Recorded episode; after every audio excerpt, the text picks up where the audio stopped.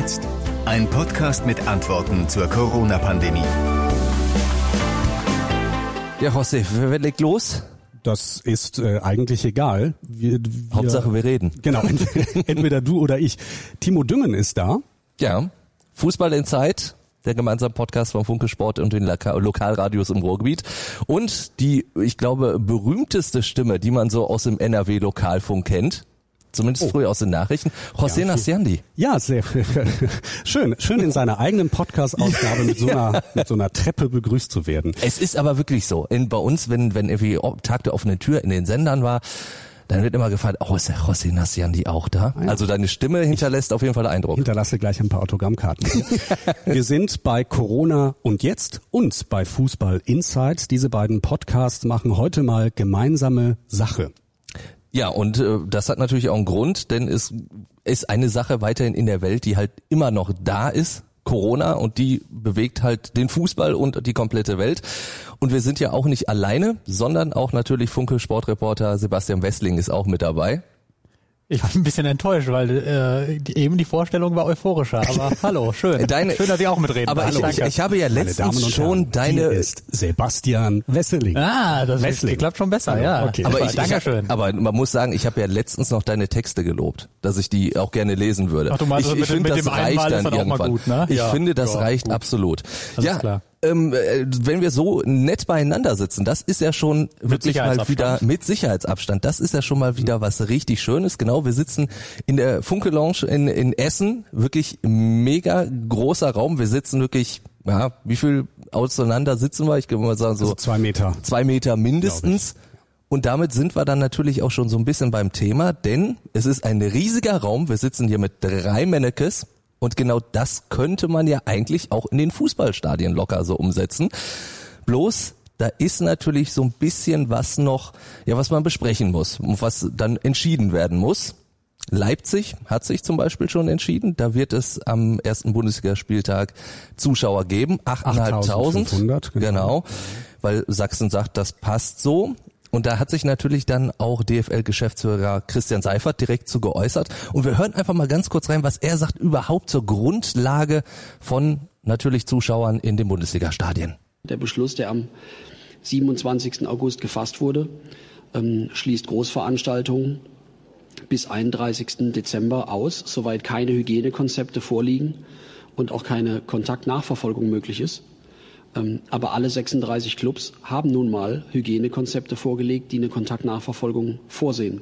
Insofern ist das für uns erstmal nicht eine generelle Absage gewesen an Bundesligaspiele mit Zuschauern. Ja, das äh, zeigt natürlich, die Politik und die Gesundheitsämter müssen da mitspielen.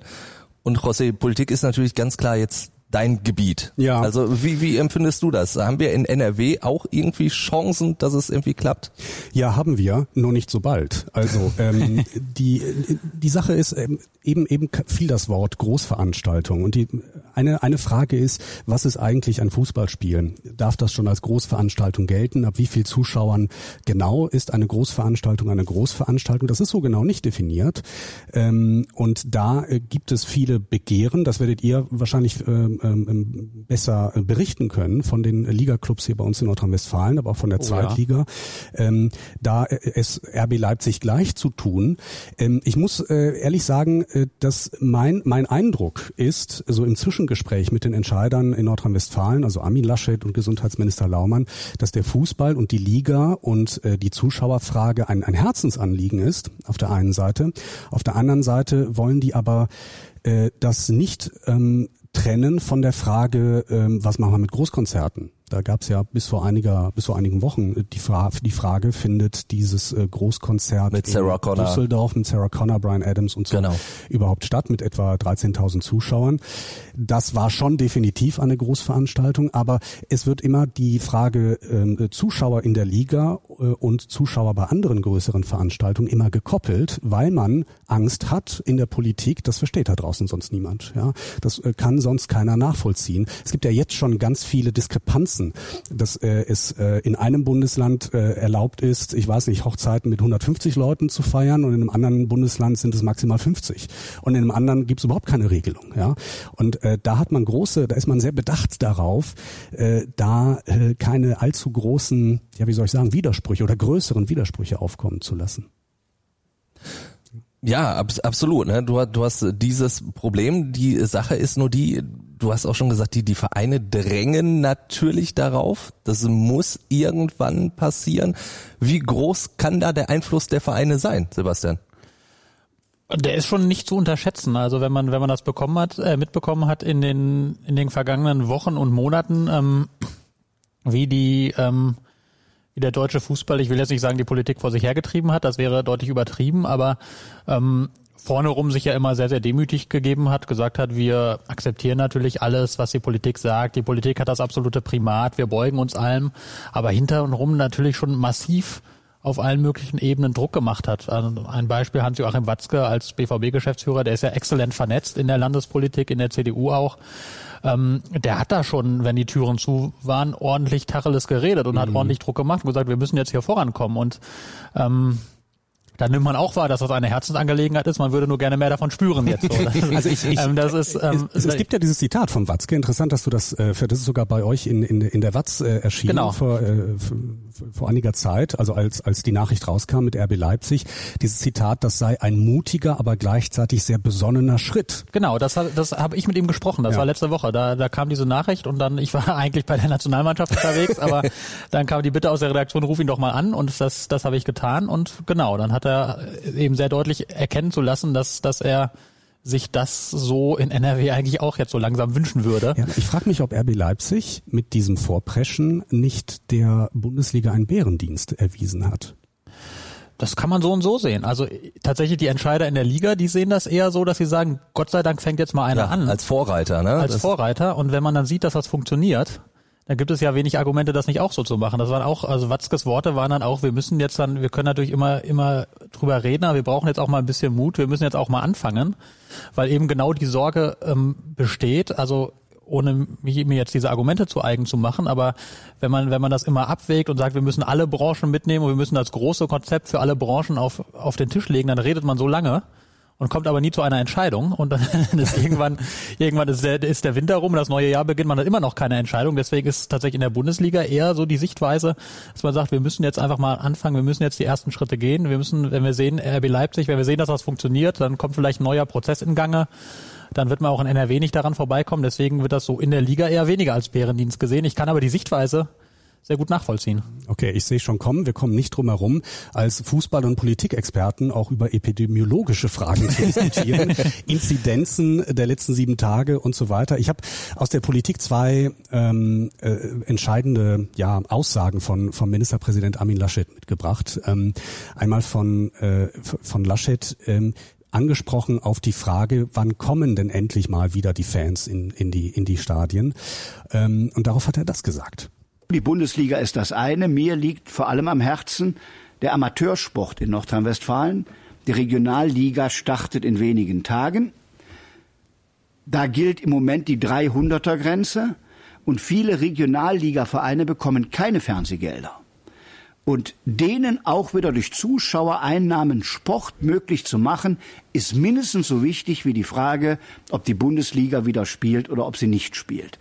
Und dieses im Gesamt zu sehen, Amateursport und Profisport unter den Bedingungen von Corona ist die Aufgabe, die man sachlich anpacken muss. Und dann den nächsten Satz noch, wenn dann wieder Fußball stattfindet, muss auch Kultur stattfinden. Das war das Problem in Düsseldorf. Ein Großereignis mit 13.000 Menschen in einer Region, wo fast 20 Prozent Inzidenz ist, ist nicht erklärbar.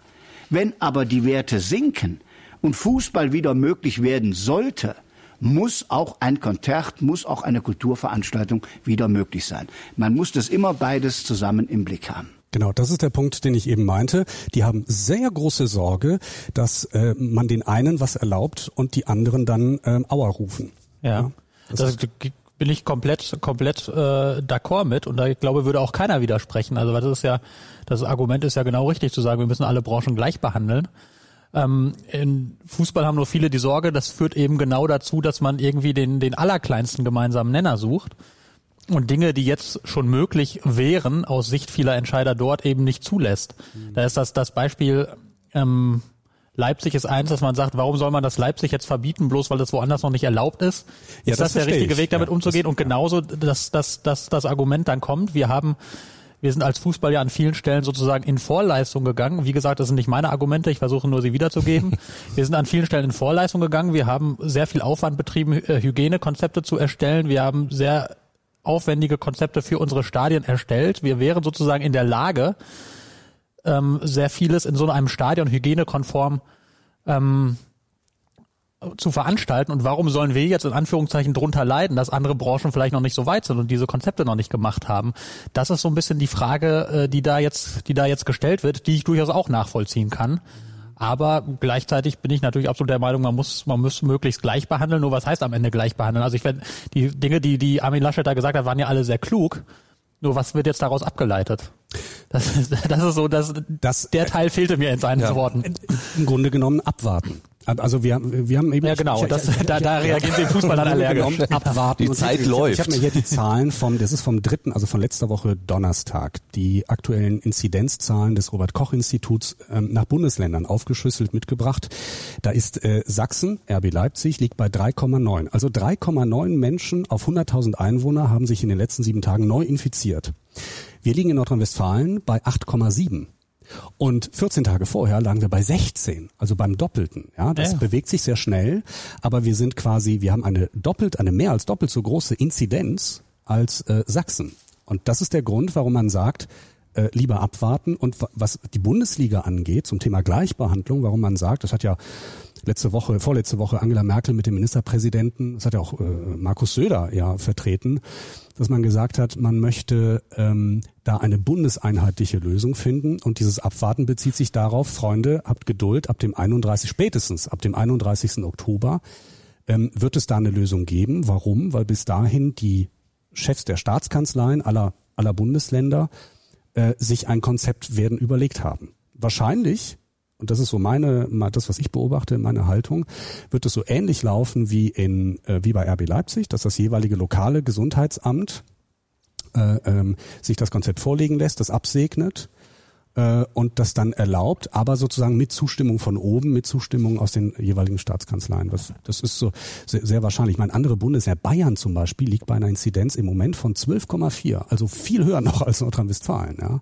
Das ist ein Unterschied von Faktor drei. Ja. Wenn wir in Sachsen bei vier sind und in Bayern bei zwölf, also ähm, das, das ist, glaube ich, so der Hintergrund, warum man sagt, Leute, wartet lieber ab. Warum ich eben sagte übrigens äh, Bärendienst, ist, weil natürlich der der Aspekt der, der, der Wettbewerbsverzerrung. Also wenn Leipzig demnächst mit Zuschauern spielt, das sind ja alles eigene Zuschauer, das sind ja keine Fans von außen. Ja, ähm, und das Gegenspiel, also das gleiche Spiel nochmal quasi bei der anderen Mannschaft zu Hause stattfindet, ähm, haben die, hat diese Mannschaft keine Zuschauer dabei. Und dadurch entsteht eine Wettbewerbsverzerrung, das ist zumindest laienhaft ausgedrückt als Nicht-Fußballer. ja, ja, da wäre natürlich die Frage, wie viele Fans bringen 8500 in Leipzig? Also ich meine, das ist jetzt eh kein Hexenkessel, sag ich mal. Ich habe dazu ein schönes Zitat auf Twitter gelesen, dass jemand ja. sagte, das ist ja gemeine Wettbewerbsverzerrung, 300 auf Schalke sind ja viel lauter. Ja, ja also. Nein, aber ähm, das, das stimmt natürlich, ähm, dass das, dass das ähm, äh, ich tue mich schwer mit dem Wort Wettbewerbsverzerrung, weil also das, das ist natürlich die Frage, wo fängt man an, wo hört man auf? Das habe hab ich schon äh, im, im Podcast äh, letzte Woche gesagt. Ähm, sage es trotzdem nochmal. Ähm, ja. Zum Beispiel Borussia Dortmund hat ein Stadion mit 80.000 Zuschauern. Warum haben sie dieses Stadion? Weil irgendwann mal Stadt und Land dieses Stadion für die WM 74 gebaut haben. Der BVB hat es irgendwann ein bisschen ausgebaut, nachdem ein bisschen, aber, ja. ja, ja, natürlich, aber nachdem er es für, für Kosten von einem symbolischen, von einer symbolischen Mark damals noch ähm, übernommen hat, mit der Zusage es auszubauen. Andere haben dieses Stadion nicht. Da geht's ja auch schon los. Ne? Das ist, also deswegen bin ich mit diesem Wettbewerbsverzerrung bin ich immer so ein bisschen vorsichtig. Also klar, natürlich ist das bringt das Leipzig jetzt erstmal einen Vorteil. Ich sehe aber nicht, also ich sehe auch nicht die Logik darin, denen das zu verbieten, bloß weil man es eben in Bayern jetzt beispielsweise auch nicht darf. Da sind wir ja genau wieder bei den bei den Inzidenzen und bei den bei den ähm, regionalen Unterschiedlichkeiten. Und wenn die in Sachsen so niedrig sind, dass man sagt, da ist es kein Risiko, dann ist es natürlich auch in einem, in einem föderalen System schwer zu vermitteln, zu sagen, ja Moment, die Bayern und die in NRW dürfen aber noch nicht, deswegen macht ihr jetzt auch nicht. Zumindest sehe ich da nicht die DFL in der Verantwortung. Das wurde ja auch, das wurde ja jetzt auch von der Politik vielfach ins Spiel gebracht, zu sagen, die DFL muss auch da jetzt dafür sorgen, dass es hier bundeseinheitlich geregelt ja. zugeht. Da muss ich sagen, ja, Entschuldigung, nein, das habt ihr in der Politik in Anführungszeichen verbockt. Mhm. Es ist jetzt als DFL sehr schwer hinzugehen und zu RB Leipzig zu sagen, jetzt verzichtet ihr aber mal auf Zuschauer und verzichtet ihr auf Einnahmen weil die in München dürfen auch noch nicht. Also das ist Okay. Das finde ich, finde ich, finde ich schwierig, das bei der DFL abzuladen, okay. ganz ehrlich. Zwei, zwei Gedanken dazu. Der erste ist, wäre Armin Laschet hier an, in, in unserer Runde, ja. würde er dir vehement ver, äh, widersprechen beim Stichwort Wettbewerbsverzerrung. Ich darf ohne, gerne nächste Woche ja, kommen. Ohne, dass ich mir das zu eigen mache. Ja. ja. Ähm, aber wir können ihn ja virtuell hier ja, holen. das machen wir mal. Das ist eine Frage, die aus meiner Sicht die Deutsche Fußballliga klären muss ist es eine Wettbewerbsverzerrung? Und natürlich ist es eine Wettbewerbsverzerrung, ist eigentlich keine Frage. Wenn in einem Stadion 8000 Zuschauer sind und man einen Heimvorteil hat und in dem anderen man vor leeren Rängen spielt. Deshalb braucht man, glaube ich, in Deutschland von der Liga aus gesehen vergleichbare Regeln. Aber die Politik ist jetzt nicht dafür zuständig, über die Punktevergabe in der Liga und über Konzepte wie man deutscher Meister werden kann, äh, zu entscheiden. Dafür haben wir die Deutsche Fußballliga und ich gehe mal davon aus, dass die faire Bedingungen für alle 18 Vereine der Bundesliga, wobei ja einige nordrhein-westfälische sind, äh, erarbeiten wird. Wenn das Gesundheitsamt der Stadt Leipzig jetzt sagt, wir können das genehmigen, dann ist das in Ordnung. Dann muss aber irgendeiner ordnen, dass das, dass das noch ein fairer Wettbewerb in der Bundesliga wird. Und das ist Aufgabe der deutschen Fußballliga, die auch diese Aufgabe annehmen wird. Insgesamt werden wir in der Tat, wie besprochen, bis zum 31. Oktober sehen, können wir nicht auch generell in Bundesliga-Stadien zu anderen Zahlen als der 300er Grenze kommen. Das ist das, was im Moment verhandelt wird. Und ich habe es eben ja nochmal aus meiner Sicht ausgedehnt auf den Amateursport. Der lebt noch mehr von Zuschauern als Vereine, die hohe Fernsehgelder bekommen. Ja, das haben das wir ist eben. die Regionalliga, die nur in Nordrhein-Westfalen spielt.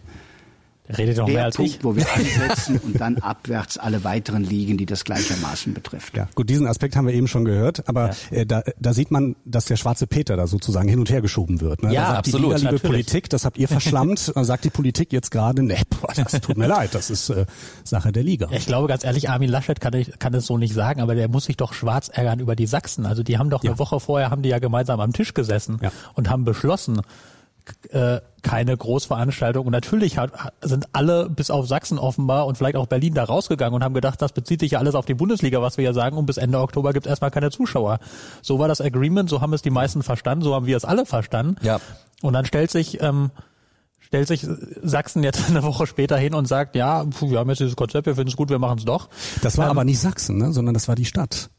Ja, das muss man sagen. Ja, ja, also, natürlich. Ja, ja, natürlich gut, auch dieses föderale. Und RB Leipzig ist natürlich ja, mit diesem Konzept dann auch nochmal hingegangen ja, natürlich, zur Stadt. Ne, aber, aber, aber die, das Land kann ja, kann ja einen Rahmen einziehen. Die können ja, also wie wir es hier in NRW haben, wir haben ja die Corona-Schutzverordnung und da ist eben dieser Rahmen bei Sportveranstaltungen bei 300 gezogen und da kann kein Gesundheitsamt der Welt, mhm. kann jetzt sagen, wir lassen mehr rein. Weil und und ähm, der jetzt werden wir sehr technisch, aber jetzt hat sich äh, der, der Minister Laumann hat sich ja auch nochmal äh, sozusagen den Zugriff da besorgt und gesagt, Großveranstaltungen werden landen in Zukunft erstmal alle auf meinem Schreibtisch. Weil es eben vorher doch möglich war. Ja, ja okay, ja, genau. genau. Aber, aber auch, auch vorher, Sachsen bis vor einer Woche war das eben doch möglich. Ne? Aber auch Sachsen hätte ja Mittel und Wege gefunden, dass also das ist jetzt, äh, also reden wir auf der einen Seite natürlich über über technisches Recht und Legalitäten, mhm. auf der anderen Seite ähm, das ist ja auch das, was, was, was zum Beispiel, wenn, wenn ich jetzt mit Leuten aus der Bundesliga spreche, was die im Hintergrund sagen, kein Gesundheitsamt der Welt macht das in dieser Situation, ohne sich beim Land abzusichern. Also zumindest die in NRW machen es nicht. Na, das, das haben wir in Düsseldorf bei dem Großkonzert ja anders erlebt. Ja, das stimmt. Das, also ja, aber die, ja, dann, ja, die sind aber auch jetzt auf, auf gehörigen Druck, als das ja. dann eben die, die Lage, die Genehmigungslage war ja dann keine andere oder auf einmal gab es dann doch kein Konzert. Die haben sich natürlich ein bisschen eine blutige Nase geholt und aus der Erfahrung heraus spätestens wird es jetzt kein anderes Gesundheitsamt machen ohne Signal der Politik. Das war auch eine Aussage von Hans-Joachim Watzke. Du brauchst natürlich erstmal ein Signal der Landesregierung. Das stimmt, Sonst aber es gab kein also, um, um das sozusagen ja. abzuschließen, es gab keine juristische Handhabe genau. für das Land bis zum 1. September. Der äh, seitdem gilt die neue Corona-Schutzverordnung, äh, da aktiv zu intervenieren. Genau, genau, ja genau. Aber es ist trotzdem, also die meisten Gesundheitsämter, wenn wenn wenn da jetzt die die Sachbearbeiter Arbeiter keine Lust haben, sich eine blutige Nase zu holen oder irgendwer auch immer das dann bearbeitet, dann nimmt man lieber einmal mehr den Telefonhörer schon auch in die Hand und Absolut, ruft beim ja. Ministerium an und fragt nach. Und da hätte es, glaube ich, auch in Sachsen durchaus Möglichkeiten gegeben, da auf das Gesundheitsamt der Stadt Leipzig einzuwirken, weil diese Pläne sind ja auch keine neuen gewesen. Die lagen schon sehr lange in der Schublade und das, da haben wir ja auch mehrfach schon drüber berichtet, dass, dass ähm, die Stadt Leipzig das theoretische Go gegeben hatte, der RB Leipzig, weil die ein Konzept vorgelegt hatten, das sogar noch mehr Zuschauer vorgesehen hatte und da gab es das okay und da hätte auch die sächsische Staatskanzlei, wenn sie da Interesse gehabt hätte zu intervenieren, hätte auch da natürlich Mittel und Wege gehabt, bei der Stadt Leipzig mal anzurufen und zu sagen, Entschuldigung, seid ihr denn bescheuert? Haben da aber natürlich darauf verzichtet. Im Gegenteil, äh, Kretschmer hat sich ja auch dezidiert dahinter gestellt. Es gab ja dann auch, das, das wurde ja ent, enthüllt von, von, von Kollegen von der Bildzeitung, dass es das gibt. Und wir haben dann auch relativ schnell die Bestätigung gehabt von anderen Bundesliga-Vereinen, jo, ist so. Ja. Und, ähm, und dann wurde das Ganze in einer recht konzertierten Aktion ja gemacht. Dann gab es eben nicht nur, ähm, dass das Gesundheitsamt oder die Stadt eine Pressemitteilung gemacht hat, sondern da kam ja das große Besteck und da war dann Zitat von Kretschmer mit drin, Zitat von RB Leipzig, von, von allen möglichen. Also es war ja sehr klar, dass, dass, dass ähm, äh, Sachsen das nicht nur zähneknirschend hinnimmt, sondern sich da voll dahinter stellt. Da kommen wir zu dem Satz, äh, zu einem Satz, den ich äh, im März schon, äh, als das Ganze begann mit Lockdown, ähm, mit dem Lockdown von einem Rechtsanwalt gelernt haben. Wir dürfen in der Corona-Krise mehr als wir sollten. so und ähm, ohne Zweifel ist das, ge- geben das die Zahlen ja auch her. Das haben wir uns eben angeschaut. Mit einer Inzidenz von 3,9 in Sachsen ist es absolut äh, ähm, sorgenfrei, 8.500 Zuschauer ins Stadion zu lassen. Die Frage, die ich mir stelle, deswegen, deswegen das Stichwort äh, Bärendienst, Ja. ist, äh, wäre es da nicht ähm, ein kluges Signal von der Liga, Solidarität zu zeigen? Und selbstverständlich RB Leipzig zu sagen, dann es ist, es ist ja super, haltet mal die Füße still. Ob wir nun ein oder zwei Monate früher oder später Zuschauer zulassen, macht den Kohl jetzt auch nicht fett.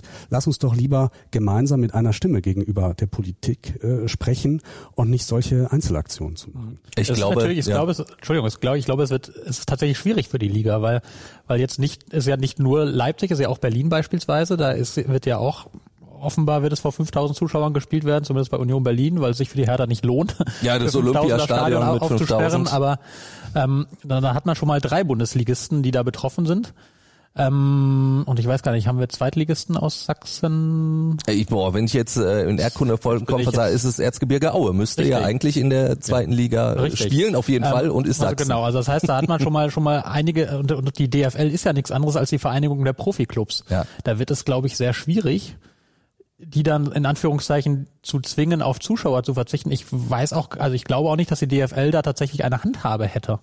Also weil die, also man kann natürlich Dinge gemeinsam verschließen, äh, beschließen. Man könnte diesen, also man könnte auch das vermutlich in einem in einem Mehrheitsverfahren irgendwie beschließen und und umsetzen, aber ich glaube, da würde die DFL auch sehr vor zurückscheuen, das zu tun, weil was was passiert denn, wenn wenn äh, wenn jetzt Leipzig oder Berlin dann sagen würde, oh, das nehmen wir aber überhaupt nicht hin und jetzt fechten wir das mal aus und jetzt ähm, das wäre natürlich das, der, der absolute GAU für die DFL, wenn die dann sagen würden, jetzt, jetzt gehen wir mal vor ein Gericht und sagen, ja, ihr verbietet uns das oder, oder andersrum, wie wollt ihr uns das denn verbieten? Ihr habt doch gar keine Handhabe, da steht doch in der Spielordnung nirgendwo drin. Also das ist auch für die DFL nicht so ganz einfach, dass einfach mal irgendwie ein Präsidium sagt, nö, keine Zuschauer, sondern da muss, also idealerweise will man sowas ja einstimmig machen. Und einstimmig würde dann heißen, mit den Stimmen von Leipzig und von zwei Berliner Clubs und Erzgebirge Aue und ich weiß gar nicht, wer noch in Frage käme. Ähm, von daher ist das, glaube ich, also die DFL tut sich da schwer und sie wird auch anders als, als Armin Laschet das ähm, ja durchaus seine Hoffnung da zum Ausdruck gebracht hat in dem Ton. Die DFL wird das nicht begrenzen. Nein. Also da bin ich ganz, ganz sicher, die wird da, die hat ja auch schon, schon, schon erkennen lassen, dass sie das, dass sie das nicht vorhat und Ja, äh, absolut. davor, davor, vor dieser Auseinandersetzung wird die absolut zurückscheuen. Ja, vor allen Dingen, da, da haben wir ja auch vorhin drüber gesprochen, das ist ja diese, diese Vorreiterrolle. Wenn jetzt die ersten Grenzen vielleicht schon mal so, so ein bisschen eingerissen, die ersten Türen geöffnet und ich glaube, deswegen ist natürlich der Leipziger in Anführungsstrichen Vorstoß natürlich dann eher ganz gerne gesehen. Ja, aber das hat nicht funktioniert. Die Politik hat gemauert. Also Ja, sobald die Nachricht gut, kam, RB natürlich. Leipzig lässt oder, In- insofern, Leipzig, das Gesundheitsamt in Leipzig, meinetwegen auch mit Unterstützung äh, vom, vom Ministerpräsidenten in Sachsen, ähm, ähm, lässt das zu, lässt Zuschauer zu. Es hat ja nicht gezogen. Ja gut, das, kann man Ja, so sagen, aber die Taktik war ja durchaus, oder aber die Hoffnung ja- war ja da. Ja, es geht ja perspektivisch noch weiter, weil wir reden ja jetzt genau, wir reden bis Ende Oktober und darüber hinaus, das ist ja auch die große Hoffnung ähm, aller Profiklubs und auch der Amateurclubs, die ich an dieser Stelle auch gerne mit reinnehme, dass ähm, dass es ab dann eine Regelung gibt, äh, wie zu Zuschauern gefunden werden kann. Das ist ja irgendwie avisiert und äh, wir alle wissen ja, die Politik möchte darauf hin, die setzt diesen Kreis ja nicht ein, damit er am Ende sagt, nee, wir bleiben bei null. Mhm. Sondern da ist natürlich auch aus der Politik heraus das klare Ziel mit verbunden, dass irgendwie wieder Stadiontore geöffnet werden und auch in der Kultur, die wird ja selten genannt, aber das wird ja darin auch berücksichtigt, dass, dass, ähm, dass auch da dann irgendwie äh, Wege gefunden werden, damit umzugehen und da ist natürlich eine Hoffnung jetzt auch, dass, dass man sagt, wenn man bis dahin gesehen hat, wir haben ja jetzt ein paar Spieltage dann in Leipzig, das funktioniert, dann steigt man vielleicht nicht mit 500 Zuschauern ein, sondern eher mit 5000. Mhm, so, ja. das ist also auch, es richtet sich ja nicht nur auf diese Zeitspanne jetzt bis zum 31. Oktober, sondern auch darauf, darüber hinaus ähm, sozusagen dann argumentieren zu können und den Druck erhöhen zu können von Seiten des Sports, zu sagen, wir haben hier aufgezeigt, an bestimmten Standorten, an unterschiedlichen Standorten. Es funktioniert. Mhm. Wir haben keine erhöhten Inzidenzen. Es ist kein Fall bekannt, dass, dass etwas schiefgegangen ist, dass sich einer infiziert hat. Dann seid doch jetzt mal nicht allzu zögerlich, sondern schöpft doch mal den Rahmen des Möglichen sozusagen aus. Wie gesagt, ich äh, trage Argumente vor, ich mache sie mir nicht zu eigen. ja. ähm, diese Hoffnung ist da schon sehr klar mit verbunden. Natürlich kann das andersrum auch fürchterlich schiefgehen, weil wenn man jetzt ein Superspreading-Event auf einmal in Leipzig oder Berlin hätte, dann ist natürlich klar, dann hat sich die, das Thema Zuschauer für sehr, sehr lange Zeit erledigt. Was das aber nicht auszuschließen ist. Natürlich ist das. Muss man sagen, ne? Also ich, ich habe dazu zwei, zwei Fragen sozusagen an euch Fußballer. Ähm, Oh, ein, einmal, ich noch nie bezeichnet. Ja, einmal, ist das überhaupt attraktiv? Für wen? Für die Vereine oder die Fans? Für die Fans. Also die Vereine, ähm, ich, also das ist, das ist wahrscheinlich ein anderer Schnack. Das ist eine Imagefrage, ist gar nicht so sehr eine finanzielle Frage, weil ich weiß nicht, ob 8.500 Zuschauer da den Kohl fett machen. In das kommt, drauf, kommt sehr auf das Stadion an. Also in ja, Dortmund okay. äh, natürlich weniger, bei Union Berlin, wo eh nur knapp über 20.000 reingehen, da sind ja. 8.000, die dann da auch eher auf den Menge, etwas teureren Plätzen sitzen vermutlich und nicht stehen. Wobei es, die haben ja nur 5000 Sitzplätze, glaube ich. Also ja. auf jeden Fall ein kleines Stadion, da ist 8000 schon richtig viel oder 5000, ja. die, ich glaube 5000 dürfen dann da rein, da ist das Stadionviertel voll. Das macht für die schon was aus, genau. Also um für, da also vielleicht finanziell für den Verein. Aber die, die, die Verein, Frage genau. ist das für die Fans überhaupt? Also ich meine, es, es wird keinen Alkoholausschank geben. Ähm, es wird quasi kein kein Mannkontakt. Ja, also mhm. ist das funktioniert das überhaupt? Ist das attraktiv. Also ich äh, habe so so ein bisschen den Eindruck, am Anfang war man da nicht ganz so begeistert von auf Fanseite, vorsichtig, vorsichtig ausgedrückt. Mittlerweile äh, kippt das aber wieder so ein bisschen. Ich glaube schon, die Leute haben wieder Bock ins Stadion zu gehen. Also wenn ich so so die sozialen Netzwerke mir angucke, zum Beispiel ähm, beim MSO Duisburg, der ja in der ersten Pokalrunde einen mega attraktiven Gegner hat, gegen Borussia Dortmund, da hat man sich in Duisburg seit Jahren drauf gefreut, mal so einen Gegner in der ersten Runde zu haben und dann darf man ja keine Zuschauer drin haben, außer die 300. Da sind die Fans total heiß drauf, weil der MSV da eine kleine Aktion gestartet hat. Man kann Karten für ein Geisterspiel kaufen und unter diesen Käufern werden dann die Karten verlost. So, und da gehen die Fans steil drauf ohne Ende. Also die haben da schon Bock drauf. Ich hätte auch eher gedacht so, boah, so, so, so eine Stimmung wie auf dem Kreisligaplatz braucht kein Mensch, aber ich glaube, die Fans haben wieder Bock, so ein bisschen Stadionluft zu schnuppern. Ich war im Rahmen des, des Trainingslagers von Borussia Dortmund. Die haben zwei Freundschaftsspiele ausgetragen in Österreich, wo schon wieder Zuschauer zugelassen waren. Das waren 1250 Zuschauer. Ähm, und es haben hinterher auch, ich habe dann auch mit ein paar Zuschauern gesprochen, ähm, die gesagt haben, das war total schön, das einfach mal wieder zu erleben. Das ja. ist natürlich ein ganz anderes Erlebnis. Das ist weit davon entfernt, ähm, irgendwie vergleichbar zu sein mit dem Erlebnis Bundesliga sonst, womit die Bundesliga ja auch immer sehr, sehr auftrumpft und sagt, hier unsere Fankultur, das ist was ganz Besonderes und die Atmosphäre in den Stadien, das ist natürlich alles weit davon entfernt, das wissen alle. Aber viele vermissen das tatsächlich so ein bisschen dann auch einfach mal wieder so Stadionluft zu schnuppern, in Anführungszeichen, dazu vielleicht die leckere Stadionbratwurst zu essen, so es sie denn geben sollte.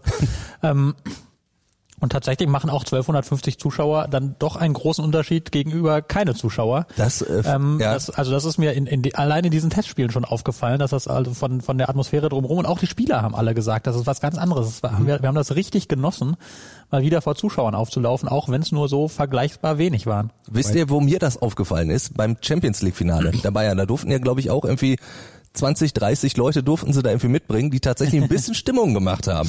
Und allein das war schon am, am Fernsehbildschirm hat man gedacht, okay, das hat wieder ein bisschen mehr mit Fußball zu tun. Da war natürlich auch äh, fast Stimmung wie in der Kreisliga, aber es war halt Stimmung. Ah, ja. Weil interessanterweise am Fernsehen klingt es immer lauter. Also das Ja, war die gut, Erfahrung, das kam natürlich also auch noch die, hinzu. Also die Erfahrung, die ich aus Geisterspielen mitgenommen habe, wenn ich, also in den ersten, wo ich vor Ort war, das war absolut trostlos. Das Ja, war ja auch das noch, stimmt. Das war ja Du auch frag noch, mich mal, ich habe Schalke kommentiert. Genau, das, das war ja, ja, das war auch noch trostlos. fußballerisch trostlos, ja.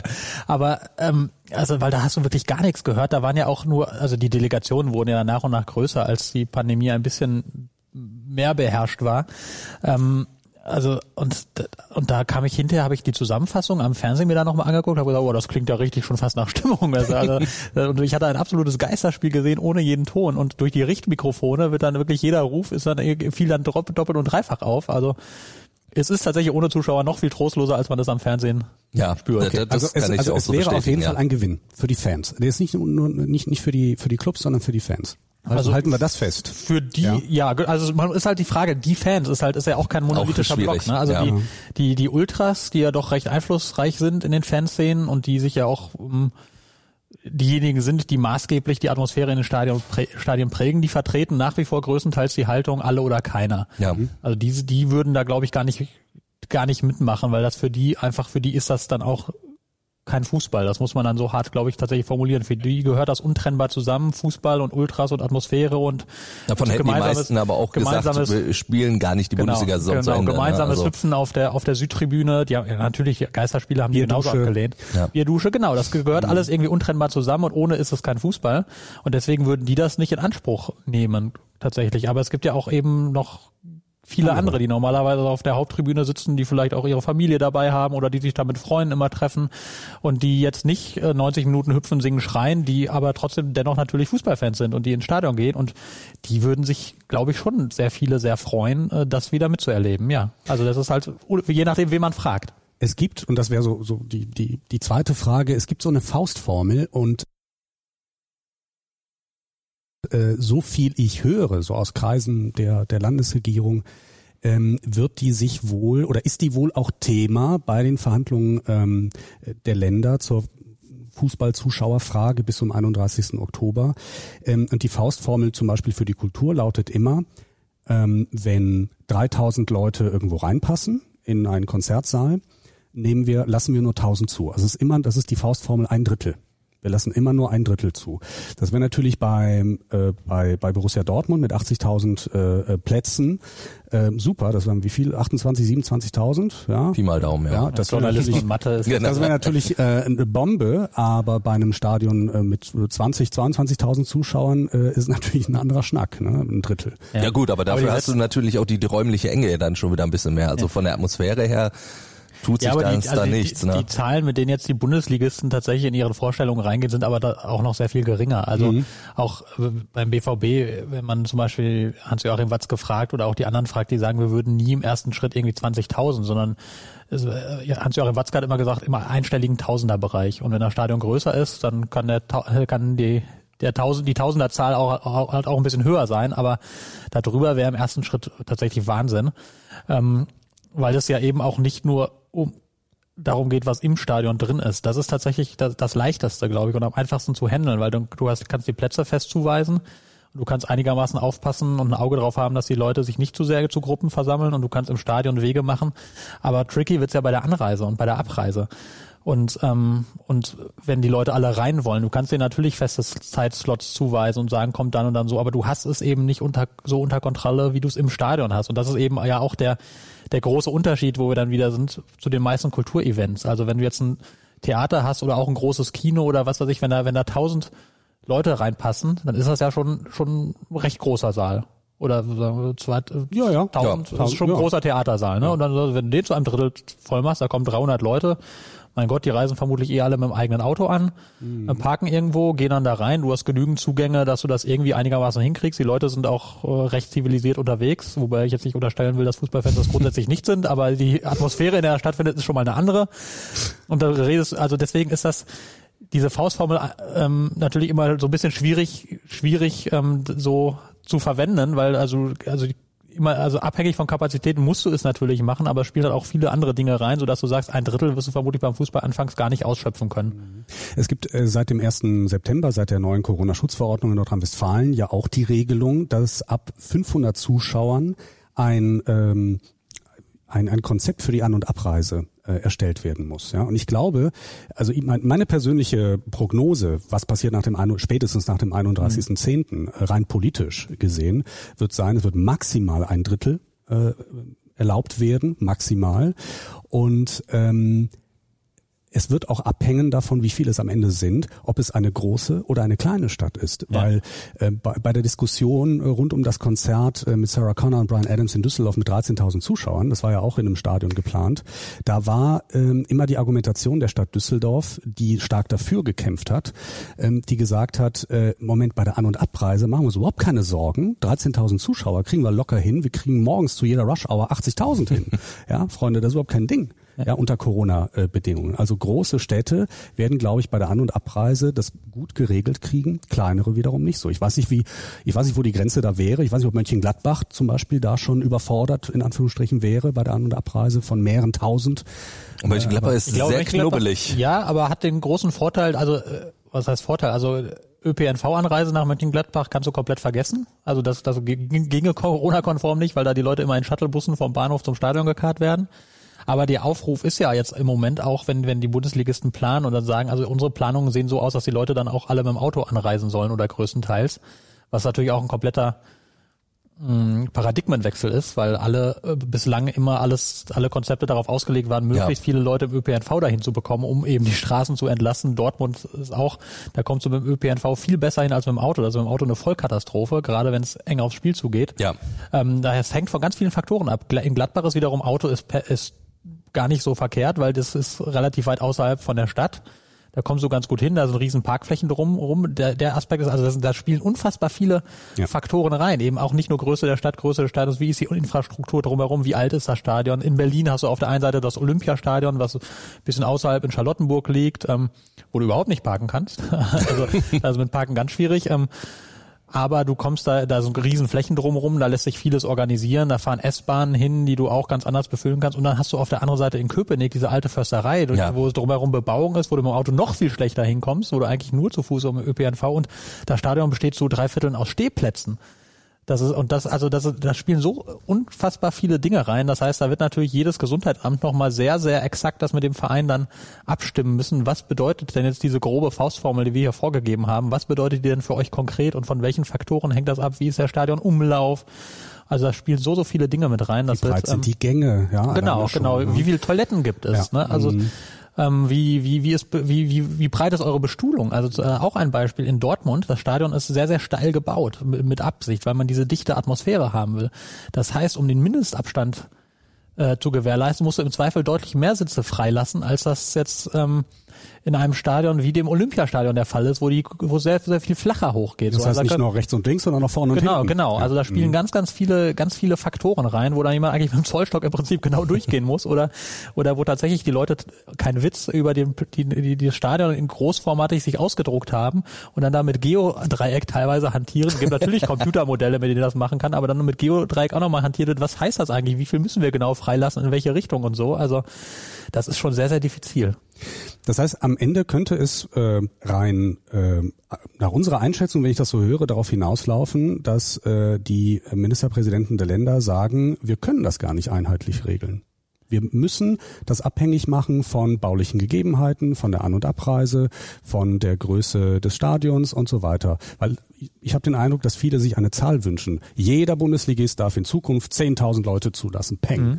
Ja, ja, ich, also, so ich gehe davon aus, so eine, so irgendeine Obergrenze wird es vermutlich geben, abhängig vermutlich auch von der Stadiongröße, weil wir haben ja auch schon gesagt, 10.000 in einem 20.000er Stadion ist ja, ja. ganz deutlich weniger Platz übrig als 10.000 in einem 80.000er Stadion, aber es hängt ja von unfassbar vielen Dingen ab. Unter anderem sind wir dann ja auch wieder bei der Inzidenz. Also du wirst ja vielleicht auch sagen müssen, dass das hat die DFL ja auch immer anklingen lassen, dass du ähm, gewisse Spielräume dir überlässt, je nachdem, wie die Inzidenz gerade aussieht. Und wenn, wenn Zahlen irgendwo gerade hoch sind, dann sind es halt vielleicht nur 2000 Zuschauer, obwohl man unter andere Gegebenheiten 10.000 reinlassen könnte. Also da, da, spielen so viele Faktoren rein, dass also eine verbindliche Zahl für da, ganz Deutschland kann ich mir überhaupt nicht vorstellen, dass das irgendwie geht. Noch nicht mal eine verbindliche Quote an an Zuschauerplätzen kann ich mir so nicht, also du kannst natürlich so sagen ungefähr so viel, auf keinen Fall mehr als 10.000 oder, und, oder ein Drittel des Stadions, wie auch immer, aber es muss eigentlich das lokale Amt vor Ort immer am Ende nochmal genau drauf gucken und sagen, so ist es sicher oder so auch eben nicht. Also weil wie gesagt, da spielen tausende Faktoren mit rein. Was natürlich auch dann noch hinzukommen wird, ich glaube dann auch, du musst ja fast dann am Ende so ein bisschen Türsteher auch spielen. Also personalisierte Tickets gibt's eh. Aber wenn wir jetzt das Beispiel haben, man sagt so, in Sachsen ist die Infektionsrate relativ gering. Wenn RB Leipzig jetzt plötzlich Fans aus ganz Deutschland hätte, was glaube ich so nicht der Fall ist und alle würden anreisen von den 8.500, dann ist es auch. Ja, aber das, äh, ist auch, das ist aber auch klar, ganz klar, dass diese Karten nur an Menschen aus Sachsen gehen. Genau, also, aber deswegen genau. sage ich ja, da musst du ja quasi als Verein sozusagen Türsteher äh, spielen und sagen, nur hier. Ja, aber das, genau, das ist ja über, über personalisierte Tickets gar nicht so schwierig. Das, das machen viele Bundesligisten tatsächlich teilweise auch schon längere Zeit, dass ihre Heimtickets so ein bisschen da auch ein Auge drauf haben, in welche Postleitzahlbereiche verschicken wir die eigentlich. Ne? Also dass man das, dass es eben nicht passiert, ja. dass auf einmal im Heimblock ganz viele Gästefans stehen oder andersrum, wenn eben, dass sich irgendwie jetzt ähm, ganz viele Dortmunder in Dortmund auf einmal Tickets für den für den Schalke-Block sichern oder so. Das also da da, ja, ja, klar, da gibt da, es da ja durchaus schon, schon, schon Systeme, geachtet. die so ein bisschen die so ein bisschen äh, dafür da sind, um eben genau zu gucken, in welche Postleitzahlbereiche vertickern wir diese Tickets und das genau, das ist natürlich ein Punkt, der ist aber ist ganz klar zu sagen, also wenn Heim, wenn Fans dann wirklich Heimfans und Heimfans heißt in diesem Fall Heim, Heim, Heim, Heim, Heim. Und nicht, nicht, also das ist, das ist aber ein interessanter Punkt, weil der durchschnittliche, ich habe das mal irgendwann gelesen, ich weiß nicht, ob es noch gilt, aber bei Schalke und bei Dortmund war es ähnlich, da war eine durchschnittliche Anfahrt von einem Fan an so einem Bundesligaspieltag lag irgendwo zwischen 150 und 200 Kilometer. Ja. Also da kommen Leute wirklich von richtig weit. Das ist gar nicht so, dass die jetzt größtenteils direkt aus Dortmund kommen, sondern die sind aus dem Sauerland unterwegs und aus aus, aus Holland aus, teilweise aus Holland, auch. vom Niederrhein und so. Also das ist tatsächlich, das ist eine recht große Völkerbewegung, die ja. sich da immer in Gang setzt. Und das das muss man eben dabei auch im Kopf haben. Man weiß ja heute auch, dass eines der riesen Spreading-Events in Italien war noch ein recht spät ausgetragenes Champions League-Spiel. Wo dann, wo dann eben Leute dann auch vorher eng zusammen in der Bahn und dann im Stadion und dann wieder auseinander. Deswegen, das Risiko ist natürlich ist natürlich jederzeit gegeben. Das muss man wissen. Deswegen muss das unter ganz, ganz klaren Regeln stattfinden. Mhm. Aber ähm, um das abzubinden, die Bundesliga sagt, ja, ja. macht natürlich Druck und ja, sagt, ja. hier, wir müssen, wir müssen dazu was kommen. Sonst wir, ein bisschen Mut muss sein, sonst kommen wir ja nie dazu, weil die Pandemie bleibt ja noch ein halbes Jahr mindestens. Das wird ja keiner sagen. Also vor Sommer ist das, ist das nicht vorbei. Da sind, sind wir uns ja, glaube ich, alle einig und also ich glaube auch die Politik einig, dass es und das wäre schon ein guter Verlauf, wenn man bis dahin einen Impfstoff und die Pandemie im Griff hätte.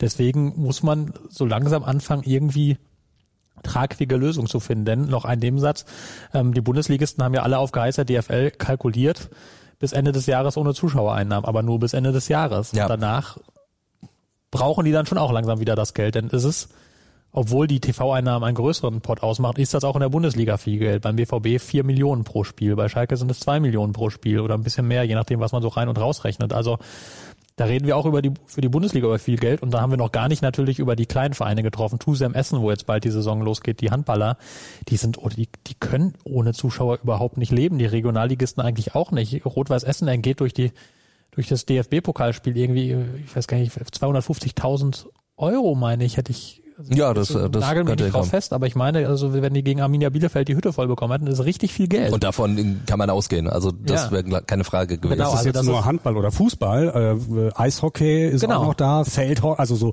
so ja Sportarten, die Ja, genau, wenn wir, wenn wir, genau, wenn wir über die, die, die, Ja. sagen wir, die größeren Mannschaftssportarten reden, außerhalb des Fußballs, die sind alle auf Zuschauer angewiesen. Da kommen natürlich ein bisschen was über TV rein, aber Eishockey, Eis, Eishockey hat die Saison abgebrochen, als, als klar war, die dürfen nicht vor Zuschauern spielen. Warum machen die das? Natürlich, weil es sich nicht rechnet ohne Zuschauer. Ja. Also da sind die, die, die Kosten allein schon, um die Arenen zu betreiben und, und so, also sind dann schon so hoch. Da haben sie gesagt, dann ist es für uns billiger, einfach nur unsere Spieler zu bezahlen und sonst gar nichts zu machen. Okay, bevor wir jetzt ins Tal der Tränen abrutschen, lass uns einen kleinen Blick in, in, die, in die Zukunft äh, werfen. Ich möchte eine Prognose wagen. Ich glaube, dass schon vor dem 31. Ähm, Oktober es eine bundesweit ein, eine bundesweite Regelung geben wird, eine Empfehlung der Ministerpräsidenten. Ähm, ich glaube aber nicht, dass dieser äh, ut- utopische Wunsch Wunsch nach Einheitlichkeit ähm, äh, wahr werden wird. Ich glaube, dass sich da zumindest die der Föderalismus äh, ähm, bezahlt machen wird, dass man genau schauen kann. Wir müssen detailliert äh, hinschauen und ich glaube, es wird eine unglaublich komplizierte Formel äh, dabei herauskommen, die aber sich orientieren wird an an den äh, Inzidenzen, an den baulichen Gegebenheiten der Stadien. Ähm, also mindestens daran. Äh, das ist so, wäre so meine, meine, meine Prognose, nicht unbedingt mein Wunsch, aber meine Prognose. das würde ich so unterschreiben. Würde ich so unterschreiben. Vor allen Dingen, ähm, ne, wir haben das ja immer wieder erlebt. Empfehlungen, die bundeseinheitlich erstmal ausgesprochen wurden und kurz Zeit später haben die Länder eh für sich selbst entschieden. Ne? Also nicht nur im Sport, also da glaube ich auch, das, genau, das muss man glaube ich, so festhalten. Glaube ich fairerweise auch sagen. Äh, das klang ja bei mir zwischendrin schon fast nach Sachsen-Bashing, nach dem Motto, man hat ja etwas beschlossen und dann gehen die hin und machen ihr eigenes Ding. Da hat sich bei NRW ja auch, ja, auch vorne wollte ich sagen. Ja. Das, ja, also da, da, war da war ja NRW auch durchaus in der Vergangenheit, ja. dass dann äh, die Länder einheitliche Dinge beschlossen haben und Armin Laschet danach gesagt hat, ja, wir machen das ein bisschen anders. Also, ähm, aber das ist, ich finde das äh, jetzt werde ich etwas philosophisch, aber ich, das ist ja die große Stärke auch des Föderalismus und das ist ja auch nicht, ist ja auch nicht per se was Schlimmes, sondern im Gegenteil, das ist ja, wenn die, wenn die Verhältnisse unterschiedlich sind, kann man sie ja gerne auch unterschiedlich bearbeiten, aber natürlich bei einem bundeseinheitlichen Wettbewerb wie der Bundesliga rennt man dann in andere Schwierigkeiten rein. Das nehmen wir als Schlusswort. Das oder? nehmen wir absolut oh. als Schlusswort. Wir haben, wir haben für dreiviertel Stunde, klingt sehr gut und äh, ja, ja, wir werden sehen. Es kann natürlich sein, dass wenn wir das äh, gleich äh, äh alles online stellen, dass, dass zwei, schon zwei Stunden hat. später ja. schon die Eilmeldung kommt, äh, auch der BVB darf demnächst. Keine Ahnung. Ja, kann, es kann alles sein, das können wir gar nicht ausschließen und das ist ja immer, wie es in der Politik so schön heißt, abhängig von vom Infektionsgeschehen. Ja. Fußball sagt man Stand jetzt. Ja, Stand jetzt. ja. Hey, vielen Dank. Ja, sehr gerne.